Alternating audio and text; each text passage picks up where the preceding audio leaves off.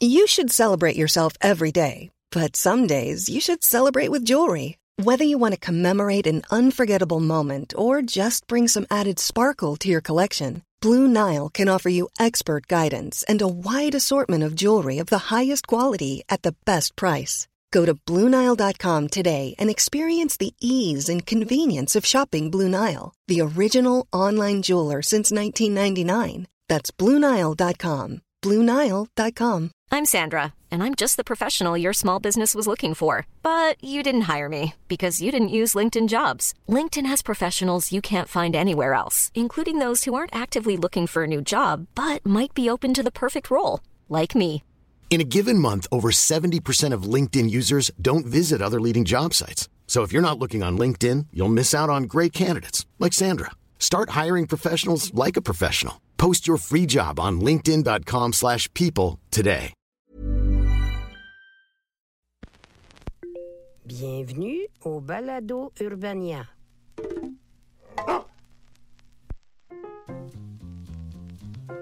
Bonsoir et bienvenue au pire moment de l'histoire, le podcast où je vous rappelle que le résultat des élections, c'est vraiment pas si pire que ça quand tu sais que fut une époque où les samouraïs s'auto-poignardaient à répétition dans le ventre pour se prouver que la mort ne pouvait les arrêter, même si ça les arrêtait big time. D'ailleurs, c'est en partie de ça dont on va traiter aujourd'hui, alors que notre épisode nous emmène en plein cœur du pays du soleil levant, à une époque où le pays au complet a décidé de se casser la gueule à l'interne dans une guerre civile qui va durer plus d'un siècle, l'époque Sengoku. Et avant que vous me posiez la question, ça s'écrit S-E-N-G-O-K-U, rien à voir avec. Cette fois-ci, Sangoku, tu connaîtras ma véritable force maximale Non, Vegeta, c'est toi qui vas connaître ma véritable force maximale. Quoi? Tu veux dire que ce n'était pas ta véritable force maximale? Oh que non Et commence tout de suite à t'habituer, mon petit Vegeta. On est parti pour environ 400 épisodes de cette affaire-là, dont certains n'amènent rien à l'histoire et sont tout bonnement un montage des mêmes segments d'animation, histoire de combler du temps. Pas ce Sengoku-là. Mais soyez sans crainte, parce que c'est quand même euh, de cette période dont sont tirés la plupart de vos clichés japonais préférés, comme les nobles samouraïs, qui étaient pas si nobles que ça finalement, et les fourbes ninjas, qui étaient pas mal plus nobles que la plupart des samouraïs finalement. Sac-moi ce générique-là dans le sauve-pantalon, mon chum! Donc l'époque Sengoku, ou encore l'époque des États guerriers, c'est le nom qu'on donne à une guerre civile généralisée dans laquelle va sombrer la totalité du Japon entre 1467 et 1600, pour un total de 133 ans de bataille de samouraïs ininterrompue. Les plus perspicaces d'entre vous auront remarqué que c'est full long. Et ça devient encore plus angoissant quand tu réalises que, dépendamment du moment où tu es né dans ces 133 années-là, il y a des chances que tout ce que tu as connu dans ta vie de japonais du 16e siècle, c'est la maudite période Sengoku où tout le monde se coupe la tête. Mon cher Hiro, c'est à ton tour de te laisser parler d'amour. Ça perd de son charme éventuellement. Contexte historique.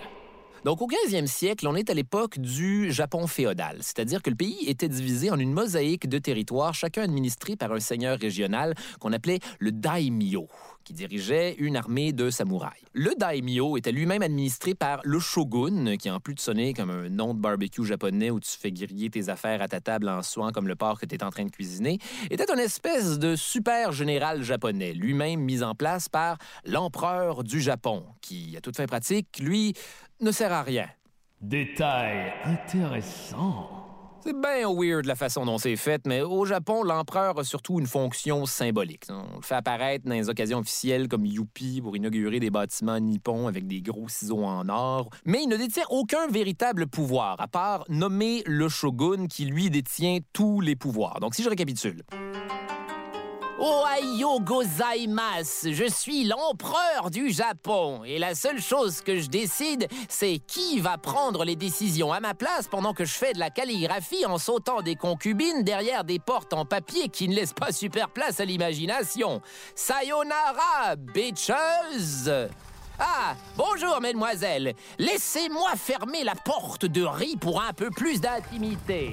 Bon, allez, à qui je défais le chignon en premier? En fait, à la base, le titre de shogun, c'était juste un titre symbolique temporaire que l'empereur te donnait histoire que tu ailles régler des problèmes militaires japonais à sa place.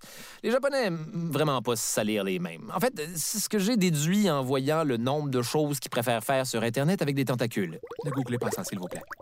Ce qui s'est produit par contre, c'est qu'au fur et à mesure que le Japon s'est militarisé, le shogun s'est retrouvé avec de plus en plus de seigneurs et de soldats sous leur contrôle, à un tel point que c'est l'empereur qui est devenu un titre symbolique. Bonne leçon sur les limites de déléguer des tâches. Non, toi, t'es un titre symbolique. Non, toi, t'es un titre symbolique. Le véritable maître du Japon est donc le shogun, qui en théorie est le maître de tous les daimyo, donc de toutes les armées. Je vous invite à voir le Japon comme une espèce de grosse partie de risque, sauf que personne va quitter la table fâchée parce que tu lui as promis que t'attaquerais pas l'Australie. Get over it. Fred, ça fait sept ans. Et là où la merde va éventuellement commencer à éclabousser le kimono, c'est en 1464, quand le shogun Ashikaga Yoshimasa va être incapable de squeezer un héritier mâle lors de son urètre. Qu'à cela ne tienne, Ashikaga Yoshimasa va aller voir son petit frère, Ashikaga Yoshimi, en lui disant Ah, Yoshi, j'ai besoin de ton aide. Je sais que tu es devenu un moine, mais laisse tomber toutes ces conneries. Je vais faire de toi mon héritier pour le titre de shogun, puisque ma femme, et uniquement ma femme, est infertile. Ou du moins, c'est ce qu'on lira dans la version officielle. Pour que finalement, en 1465, Ouais, mon petit Yoshi, tu vas trouver ça con, mais finalement, ma femme attend un bébé. Nous sommes tous les deux fertiles, on ne le faisait juste pas du bon côté. Tu peux maintenant laisser tomber toutes ces conneries de pouvoir absolu sur le Japon que tu cultives tranquillement depuis un an. D'ailleurs, si tu pouvais redevenir un moine et te retirer le plus loin possible pour éviter les malentendus, ce serait vraiment chill, mon petit Yoshi. Ouais, bien y penser, c'était pas une décision super éclairée de la part du shogun, parce qu'entre-temps, plusieurs clans japonais avaient déjà prêté allégeance à son frère. Puis là, la première affaire que vous savez, c'est que les pro-shogun puis les pro-frères du shogun sont en train de se faire la guerre pour décider qui est le boss du Japon. Personne ne va vraiment gagner. Ils vont juste s'affaiblir mutuellement. Et là, on entre tout droit dans une spirale de problèmes japonais sans précédent.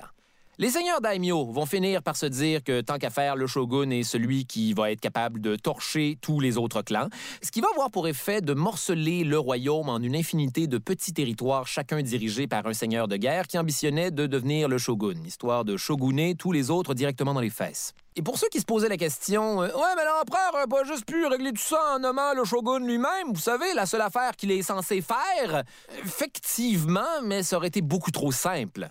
À la place, on a opté pour quelque chose de beaucoup plus stupide. Faites la guerre entre vous et la personne qui sera capable de prendre la ville impériale de Kyoto deviendra définitivement le shogun. Il ne peut y en avoir qu'un. Bon, si vous voulez bien m'excuser maintenant, je dois aller faire de la calligraphie. Ou sauter une concubine. Ne me mettez pas au défi de faire les deux en même temps. S'il vous plaît, mettez-moi au défi de faire les deux en même temps. C'est ainsi que commence l'époque des États guerriers. Heureusement pour eux, afin de se livrer 130 ans de guerre ininterrompue, les seigneurs daimyo vont pouvoir compter sur une force de combat issue d'une tradition militaire millénaire, des guerriers tellement hautes qu'ils vont trouver le moyen de se rendre jusque dans la culture populaire de notre époque en devenant des motifs de chemise du début des années 2000. Vous savez de qui je parle? C'est Satané Samouraï. Détail intéressant. Les samouraïs, c'est ni plus ni moins que l'élite militaire japonaise de l'époque, les chevaliers de la table ronde de l'ère des shoguns. Roi Arthur San, que se passe-t-il? Lancelot San, vite Perceval San est possédé par un esprit démoniaque. Je vais l'attaquer en courant sur les murs. Le mot nous vient du japonais saburao, qui signifie personne qui sert la noblesse. Mais c'est pas un terme qu'on utilise énormément. On les appelle plutôt les bushi ou bouquets. En fait, outre être des guerriers, c'est aussi une classe sociale à part entière qui s'élève au-dessus du petit peuple, ne serait-ce que par leur éducation. Les samouraïs sont formés au maniement du sabre katana, à l'arc, à l'équitation, à shooter des flèches pendant que tu fais de l'équitation, mais aussi l'art de la stratégie militaire, la calligraphie, les mathématiques, la poésie, l'art de la cérémonie du thé, les arrangements floraux, juste des choses utiles pour des militaires d'élite. Ah Ah Ce bouquet de fleurs de cerisier est enfin équilibré! Oh, et rajouter à tout ça une pratique qu'on appelait le wakashudo, où les samouraïs vétérans étaient encouragés à avoir des relations homosexuelles avec les novices pour développer un esprit de camaraderie. Attention, Daisuke Cet après-midi, on a un contrôle d'arrangement floral et Monsieur Mashimoto va nous envoyer en colle si on est encore en retard au cours de shooter des flèches en faisant de l'équitation. Ah, les enfants, passez me voir dans mon bureau et on pourra wakashuder un brin pendant la récréation. Donc voilà, de façon générale, les samouraïs étaient beaucoup plus éduqués que la plupart des Européens du 15e et du 16e siècle qui lisaient encore la Bible grâce aux dessins dorés dans le coin des pages. Détail intéressant dans un détail intéressant. Quand on parle des samouraïs, on fait souvent référence à leur code d'honneur, euh, le Bushido, qui se traduit grossièrement par le chemin du guerrier, et qui définit la vie du samouraï en sept vertus la rectitude, le courage, la bienveillance, la politesse, la sincérité, l'honneur et la loyauté, ce qui est environ huit vertus de plus que le citoyen moyen actuel. Ce que peu de gens savent, par contre, c'est que le Bushido a en fait été écrit au 20e siècle et que c'est une tentative de synthétiser l'esprit des samouraïs et pas nécessairement un manuel du parfait petit samouraï que les principaux intéressés trimbalaient sur eux pour se faire mutuellement chier avec les règlements comme des nerds dans une soirée de jeux de société. Prends garde, Akeshi. Si tu continues, tu devras exécuter ta rectitude avec un malus de moins 4. Oh, ferme ta gueule, Arada! La page 7 du Bushido précise que c'est possible d'éviter la pénalité si je réussis un jet de bienveillance. Passe-moi les chips d'alga sushi! Par contre, s'il y a un truc avec lequel on t'apprend à pas niaiser au lycée des samouraïs, c'est bien l'honneur. Et c'est ici qu'entre en ligne de compte le fameux harakiri. Détail dark. Le seppuku, ou ce qu'on appelle souvent harakiri, c'est un suicide rituel initialement réservé aux samouraïs et dont l'objectif est de s'auto-éviscérer. C'est pas suffisant de s'auto-poignarder dans le chest, faut aussi que tu te vides de tes entrailles comme une saucisse qui traîne trop longtemps sur le barbecue. Effectivement, les samouraïs euh, traînaient toujours avec eux deux épées. Le katana, ça c'est l'arme qu'utilise Uma Thurman dans Kill Bill, et une autre plus courte, le wakisashi, qu'on utilisait pour se sacrer dans l'estomac sur le champ de bataille afin d'éviter d'être capturé et torturé. Vu que c'est des Japonais, tout ça va finir par devenir super cérémoniel et compliqué. Et le seppuku est éventuellement devenu une sorte de peine capitale quand tu merdais trop de fois de suite en tant que samouraï. C'est la dernière fois que tu vois brûler mes miniki, Shishido! Selon la tradition, le samouraï était véritablement maître de sa destinée en étant maître de sa vie, mais aussi de sa propre mort. À un certain point, si tu étais en proie à une situation où ton honneur était mis en jeu, se faire harakiri, c'était une façon automatique que tout te soit pardonné.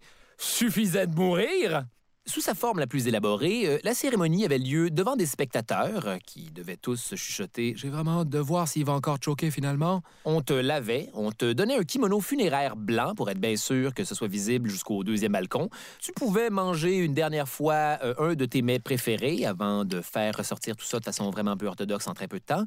On te donnait du bois pour que tu construises dans la sérénité la plateforme sur laquelle tu vas te suicider. Rien n'aide à apprivoiser la mort comme un peu de bricolage.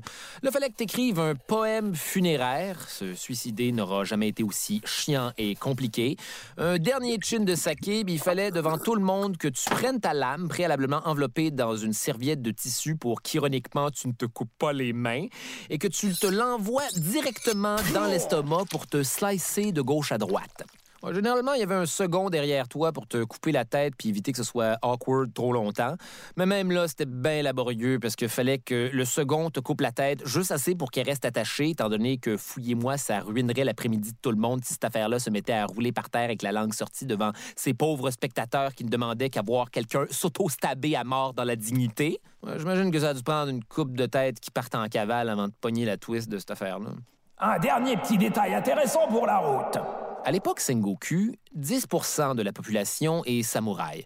Et ça, ça inclut également Des femmes En fait, le terme samouraï en est un strictement masculin, mais la contrepartie féminine de ça, c'est les Onabugeisha, des guerrières qui accompagnaient au combat les samouraïs avec leur arme de prédilection, le naginata, une lance légère avec une longue lame recourbée, même si loin de moi l'idée de mansplainer aux femmes samouraïs quelles sont leurs armes de prédilection? Mesdames, faites ce que vous voulez. Et contrairement à ce qu'on pourrait croire, les Onabugeisha, c'était pas une exception historique comme Jeanne d'Arc où la population s'est étouffée sur son croissant de voir qu'il y avait une femme sur le champ de bataille. En fait, les analyses d'ADN effectuées sur les corps retrouvés à la bataille de Senbon Matsubaru en 1580 démontrent que 35 des 105 cadavres étaient des femmes, avec des pourcentages similaires dans d'autres batailles de l'époque. C'est juste que personne n'en a vraiment beaucoup parlé dans les documents officiels. Une fois de plus, rien de mieux qu'être une femme dans le passé. Par la suite, quand certains Européens sont arrivés au Japon, il y a eu des samouraïs honorifiques caucasiens et même dans un cas particulier, un samouraï noir.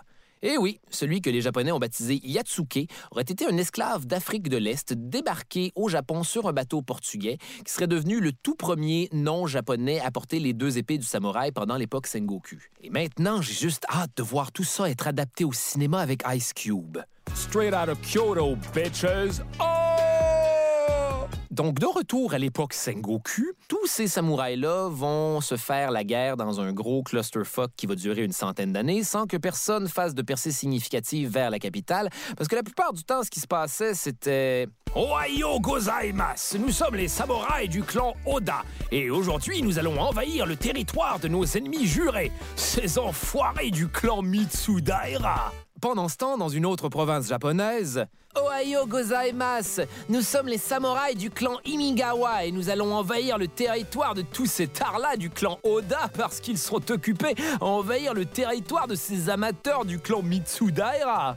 Ohio gozaimasu! Nous sommes les habitants de la région Mitsudaira et nous aimerions bien que tout cela cesse! Ou peut-être juste faire une récolte sans qu'une gang de seigneurs guerriers vienne massacrer le village et piétiner nos jardins. Est-ce trop demandé? Concentrez-vous sur les arrangements floraux et laissez-nous tranquilles! un siècle de ça. Il va falloir attendre la moitié du 16e siècle avant de voir émerger trois personnes A lot can happen in three years, like a chatbot may be your new best friend. But what won't change? Needing health insurance. United Healthcare Tri Term Medical Plans, underwritten by Golden Rule Insurance Company, offer flexible, budget friendly coverage that lasts nearly three years in some states. Learn more at uh1.com. I'm Sandra, and I'm just the professional your small business was looking for. But you didn't hire me because you didn't use LinkedIn jobs. LinkedIn has professionals you can't find anywhere else, including those who aren't actively looking for a new job but might be open to the perfect role, like me. In a given month, over 70% of LinkedIn users don't visit other leading job sites. So if you're not looking on LinkedIn, you'll miss out on great candidates like Sandra. Start hiring professionals like a professional. Post your free job on linkedin.com/people today.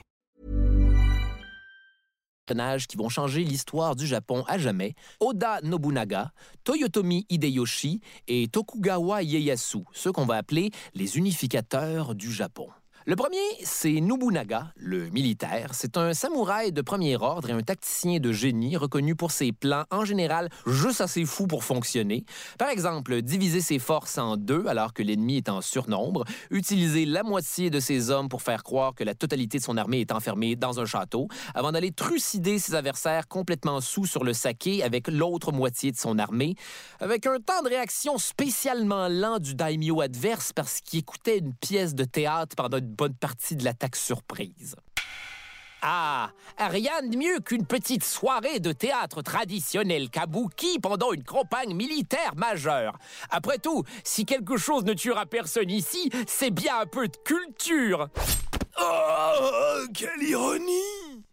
Mais ce qui va faire que Nobunaga va être capable de conquérir une bonne partie du Japon central, quelque chose qu'aucun autre seigneur avait pu faire avant lui, c'est son utilisation des armes à feu. Oui, qui l'eût cru, tout ce temps, la clé de la victoire dans une guerre centenaire entre samouraïs, c'était des samouraïs avec des guns. Détail intéressant. Les premières arquebuses, ces très vieux guns qui explosent aussi souvent qu'ils tirent, seraient arrivés au Japon en 1543 avec les premiers bateaux européens. Rapidement, les Japonais vont en acheter des exemplaires et demander à leurs artisans de les reproduire. Mais c'est Nobunaga qui va être le premier à équiper 500 de ses samouraïs de leurs propres arquebuses pour le champ de bataille. Ça peut sembler comme une putain d'évidence de faire ça, mais en même temps, les fusils de l'époque étaient un peu de la merde. Un archer avait le temps de tirer 15 flèches pendant une recharge d'arquebuse Ça avait une portée ridicule de 80 à 100 mètres. Puis même là, la balle pouvait rebondir sur les armures de samouraï qui, à toute fin pratique, sont faites en store de fenêtre. Sans compter cette particularité qu'avaient les armes à feu de l'époque de juste pas fonctionner à cause de l'humidité dans l'air. Donc, en gros, tu pouvais shooter un projectile de près, pas souvent, puis dépendamment de la température. Statistiquement, les gens trouvaient ça stressant. Néanmoins, Nobunaga va développer un système où les samouraïs arquebusiers tirent en rotation, ce qui va lui permettre de faire un sacré numéro aux charges de cavalerie en shootant directement les chevaux. Nobunaga, sans le savoir, vient d'initier la fin de l'ère Sengoku. Ou peut-être qu'il savait. Après une coupe de fois à regarder des cavaliers se trébucher dessus comme des enfants à patinoire, il a dû commencer à comprendre que les guns, man, les fucking guns! Débarque maintenant le deuxième membre de notre trio, Hideyoshi. Celui-là, c'est intéressant parce que c'est le seul à ne pas avoir commencé sa vie en tant que seigneur. À la base, c'était le porteur de sandales de Nobunaga dans le sens de sa seule et unique job, c'était d'amener ses gougounes à Nobunaga après une grosse journée de période Sengoku. Il avait la même job qu'un labrador dressé. Mais croyez-le ou non, il va tellement bien faire ça que Nobunaga va le mettre en charge de construire ses châteaux. Cet upgrade qui n'a pas vraiment de sens pour les Occidentaux apparemment, mais qui est tout à fait logique au Japon. Encore une fois, Hideyoshi va tellement faire une bonne job de château que Nobunaga va lui donner une tâche impossible, assiéger le château de ses ennemis en construisant un autre château juste en face. C'est comme un Starbucks qui s'installe pour niquer ton café de quartier. il va réussir suffisamment rapidement pour que l'ennemi ait même pas le temps de scaler des renforts, ce qui, on s'entend, est plutôt expéditif quand on rappelle que l'enjeu, c'était de construire un château. Mais Hideyoshi ne va pas s'arrêter là. Euh, lui, son set de talent dans la vie, c'est l'administration et la diplomatie. Il va utiliser ses qualités pour détourner les alliés du château ennemi et s'assurer que personne ne leur vienne en aide, en plus de découvrir en jasant avec des paysans un chemin secret à l'intérieur de ce même château, ouais, pour aller mettre le feu à la place pendant leur sommeil. Et ça va tellement faciliter la job à Nobunaga qu'il va nommer Hideyoshi seigneur des trois préfectures appartenant au clan qui venait de conquérir ce qui est une ascension sociale interstellaire, étant donné, je vous le rappelle, qu'il n'y a pas si longtemps, il régnait sur la préfecture d'une paire de sandales. Et finalement, parlons de Tokugawa Ieyasu. Alors lui, c'est un jeune seigneur qui a passé toute son enfance en otage dans un clan allié. Ouais, ça sonne weird, mais à l'époque, prendre les enfants de tes alliés en otage, c'était la meilleure façon de s'assurer que personne n'allait faire le wise guy. En fait, ce n'était pas vraiment une prise d'otage. Ce que nous préférons voir comme une sorte de détention contre son gré, où vous n'avez jamais le droit d'aller nulle part pour obliger vos parents à faire ce qu'on veut. Mais ce n'était certes pas un kidnapping. Une fois Ieyasu arrivé à l'âge adulte, le seigneur dont il était le vassal va se faire tuer et contre toute attente, Ieyasu va se joindre à son ennemi clairement plus haute, j'ai nommé Oda Nobunaga. Vous voyez, tout est dans tout. Cette patience-là et son côté calculateur vont être des traits de personnalité dominants chez Ieyasu. D'ailleurs, les Japonais ont une histoire intéressante pour parler des trois unificateurs. Un jour, un prêtre leur aurait demandé, et je cite, mais Seigneur, quel est le meilleur moyen de faire chanter un oiseau? C'est une demande weird. J'ai hâte de voir quel point je vais réussir à faire avec ça. Ce à quoi Nobunaga aurait répondu Si l'oiseau ne chante pas, je le tuerai. Ce à quoi Hideyoshi aurait répondu si l'oiseau ne chante pas, je lui donnerai envie de chanter. Et ce à quoi Ieyasu aurait répondu Si l'oiseau ne chante pas, j'attendrai qu'il chante. Bravo, Ieyasu. Vous avez gagné la parabole. C'est définitivement cet oiseau qui a perdu. Donc voilà, en gros, le bon, la brute et le truand. Ensemble, ces trois lascars-là vont éventuellement réussir, province par province, à prendre le contrôle du Japon vers leur objectif final, Kyoto. Et question de les assister dans toutes ces victoires militaires, en plus d'être les seuls à avoir des guns, rappelons-le, nos amis les samouraïs vont pouvoir bénéficier de l'assistance d'un maître espion, saboteur et assassin, Hattori Hanzo, le ninja légendaire. Détail intéressant. Et oui, Hattori Hanzo, le gars de la place à sushi qui fait des épées dans Kill Bill, il a véritablement existé Dans les faits, Hattori Hanzo, c'est un samouraï de petite famille qui venait aussi précisément de la place au Japon où on formait les ninjas. Ce gars est donc deux clichés de culture populaire en même temps. Ce qui le distinguait des autres, c'était paradoxalement l'espionnage, les attaques de nuit, les assassinats et la tromperie, un paquet d'affaires qui étaient perçus comme impropres à l'honneur d'un samouraï quand ils sont pas trop occupés à se trahir sans arrêt puis à prendre leurs enfants en otage pour s'obliger à tenir leurs promesses. Euh, L'honneur, vous savez. Je veux maintenant coucher avec un jeune apprenti pour la camaraderie. Autre détail intéressant dans un détail intéressant. Les ninjas, ou encore shinobi, comme on les appelait, étaient des experts de toutes les affaires impropres à l'honneur d'un samouraï. C'est principalement pour ça que les samouraïs avaient besoin d'eux. Comme chez les samouraïs, il y avait des femmes dans les rangs des ninjas, puis ils étaient vraiment cool. Elles avaient genre des lames cachées dans leurs cheveux sous forme de peigne pour te tuer pendant des relations sexuelles. Il faut croire que j'aime ça. Mais contrairement à ce qu'on pourrait croire, le costume du ninja n'était pas l'espèce de pyjama noir uni qu'on lui attribue automatiquement dans la culture populaire. En fait, c'était un suit qui était utilisé par les appariteurs de décors dans le théâtre kabuki. Oui, vous savez, les gens en noir avec des cagoules noires qui sont genre trois sur une grosse marionnette de princesse à la maison théâtre. Mais voilà, c'est une grosse commande, mais imaginez la version kabuki. En gros, quand t'es habillé en noir sur scène, t'étais invisible. Et c'est de là que vient la convention que les ninjas portent du noir mais ils ne portaient jamais ça. En fait, les vrais ninjas étaient plus souvent qu'autrement habillés comme n'importe qui, des paysans surtout, principalement parce que les ninjas étaient en grande majorité des paysans. D'ailleurs, la quasi-totalité des armes associées aux shinobi, celles des quatre Ninja Turtles, mettons, à part Leonardo, parce que lui, c'était deux katanas, puis ça juste pas rapport, étaient des outils utilisés pour le jardinage, genre les fourchettes de Raphaël pour planter les pousses de riz. Kawabonga et ainsi de suite. La clé de leur invisibilité, c'était donc d'être sans arrêt cachés à la vue de tous, en faisant partie du paysage dans un monde où la pizza est plus inaccessible que jamais. Hattori Hanzo et ses chums, les shinobi, vont donc faciliter l'unification du Japon en démontrant une inébranlable loyauté à Nobunaga, Hideyoshi et principalement Ieyasu. Une loyauté surprenante pour des gens qui étaient considérés comme les pires fuckers de tout le Japon. Par exemple, cinq ninjas de Hattori Hanzo vont défendre un château d'Ieyasu contre une armée de samouraïs. Cinq ninjas. Oh, by the way, il y avait aussi des ninjas avec des arquebuses. Et ça, laisse-moi dire que ça surprend un quand ça t'arrive. Ah Quel plaisir de se retrouver seul dans cette ruelle sombre où il n'y a certainement personne à part ce paysan anonyme sans danger qui me suit depuis 15 minutes. Oh, comment aurais-je pu savoir? C'est ça que Leonardo aurait dû avoir. Pas deux katanas, des guns, des fucking guns!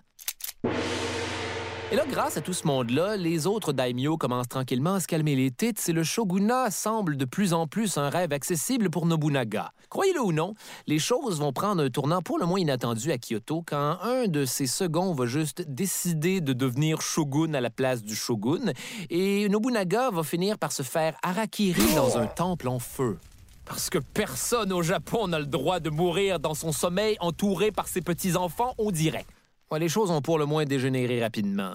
L'autre gars va être shogun quelque chose comme trois jours, puis il va se faire tuer par des paysans quand Hideyoshi arrive en beau tabarnak pour venger son ami. Faut croire qu'il n'avait pas pensé à cette éventualité. Donc là, va assurer la succession au shogunat d'un des fils de Nobunaga, parce que l'empereur voulait pas que ce soit Hideyoshi le shogun, étant donné que c'était autrefois le gars des sandales, puis ça paraît mal. Je niaise pas, c'est 100% la raison pour laquelle Hideyoshi ne pouvait pas devenir shogun. Non, non, non, non, non. Vos mains sentent encore les pieds de Nobunaga. De son côté, Ieyasu, voulant éviter un conflit meurtrier avec Hideyoshi, va plutôt choisir de lui prêter allégeance et d'attendre, de sa légendaire patience. Et pendant ce temps-là, Hideyoshi avait une autre idée derrière la tête.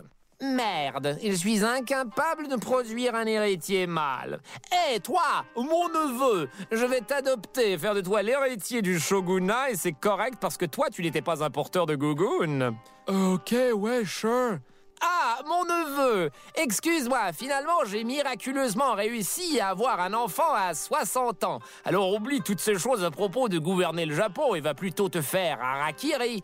Je ferai aussi tuer toute ta famille. Vous serez trimballé à la vue de tous avant d'être jeté dans une fosse qui sera baptisée le tombeau des traîtres. Désolé de t'avoir dérangé Et oui, tout ça se finit un peu comme ça a commencé. 100% des problèmes du Japon seraient réglés si les Japonais jumpaient pas le gun en nommant un héritier trop tôt.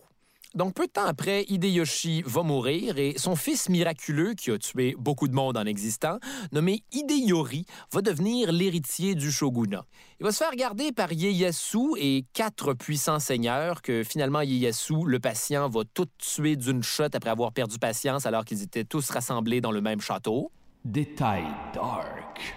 Même pendant les attaques et les sièges de château, c'est important de respecter l'intégrité et de traiter avec respect le corps des samouraïs tombés au combat en leur coupant la tête. Eh oui, à chaque fois qu'un samouraï mourait, fallait lui couper la tête, la laver, mettre des produits dans ses cheveux et l'exposer sur une étagère pour que tout le monde sache qu'un samouraï est décédé. Je crois que les gens avaient compris. Là où ça devient problématique, c'est quand plusieurs samouraïs meurent dans le même château. Euh, allons nous coucher. Ah, voyons c'était juste une étagère pleine de têtes de samouraïs. que leur sagesse me protège. Ieyasu prend donc le pouvoir. Il va donc marier sa petite fille à Hideyori pour le contrôler, mais finalement, il va décider que c'est une mauvaise idée et l'obliger à se faire harakiri. Ce qui, à ce point-ci, compte de moins en moins comme un suicide, on va se le dire. Ieyasu devient le shogun, tout le Japon est unifié sous son règne, fin de l'époque Sengoku. Est-ce c'était compliqué?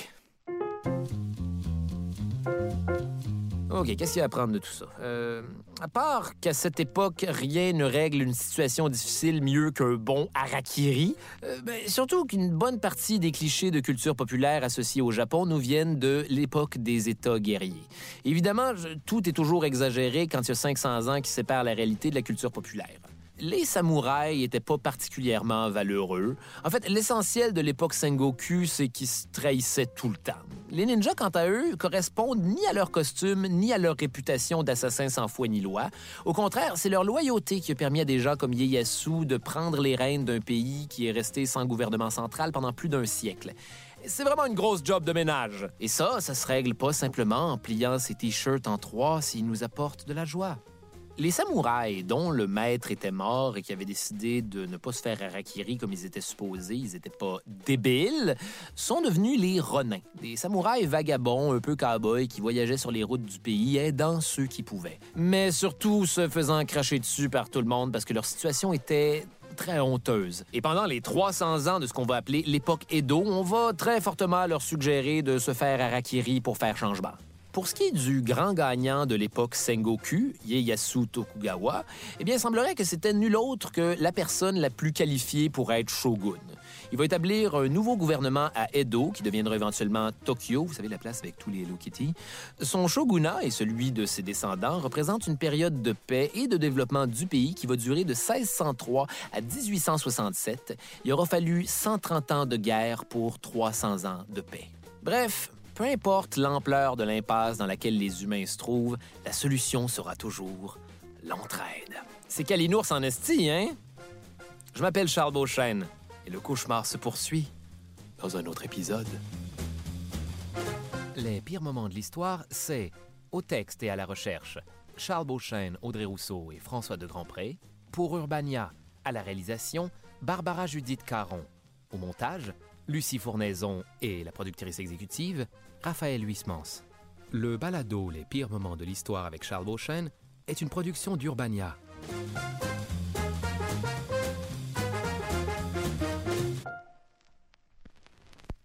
C'était un balado Urbania. Abonnez-vous donc et notez l'émission sur iTunes ou Google Play. E-boy.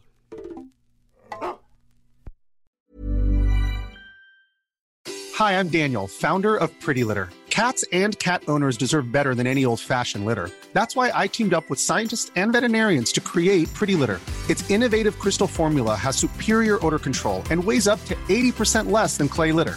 Pretty Litter even monitors health by changing colors to help detect early signs of potential illness. It's the world's smartest kitty litter. Go to prettylitter.com and use code ACAST for 20% off your first order and a free cat toy. Terms and conditions apply. See site for details. Even when we're on a budget, we still deserve nice things. Quince is a place to scoop up stunning high end goods for 50 to 80% less than similar brands. They have buttery soft cashmere sweaters starting at $50, luxurious Italian leather bags, and so much more. Plus, Quince only works with factories that use safe, ethical, and responsible manufacturing. Get the high-end goods you'll love without the high price tag with Quince. Go to quince.com/style for free shipping and 365-day returns.